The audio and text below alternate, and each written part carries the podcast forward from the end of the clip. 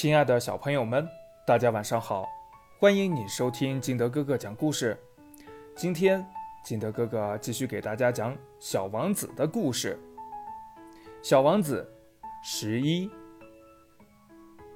第五天，还是羊的事儿，把小王子的生活秘密向我揭开了。好像默默地思索了很长时间以后，得出了什么结果一样。他突然没头没脑地问我：“羊要是吃小灌木，它也要吃花螺？它碰到什么吃什么？那连有刺的花儿也吃吗？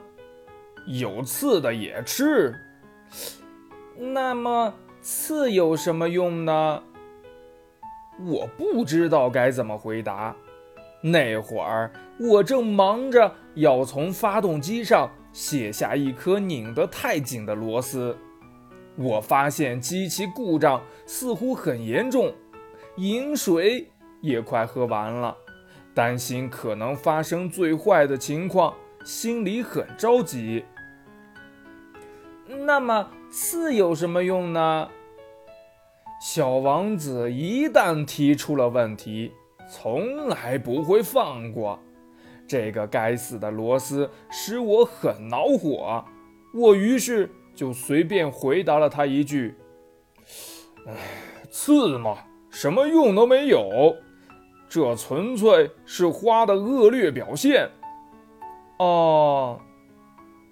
可是他沉默了一会儿之后，怀着不满的心情冲我说：“我不信。”花是弱小的、淳朴的，它们总是设法保护自己，以为有了刺就可以显出自己的厉害。那亲爱的小朋友们，你觉得这花是弱小的、淳朴的，还是它有恶劣表现的呢？快把你想到的跟你的爸爸妈妈一起沟通一下吧。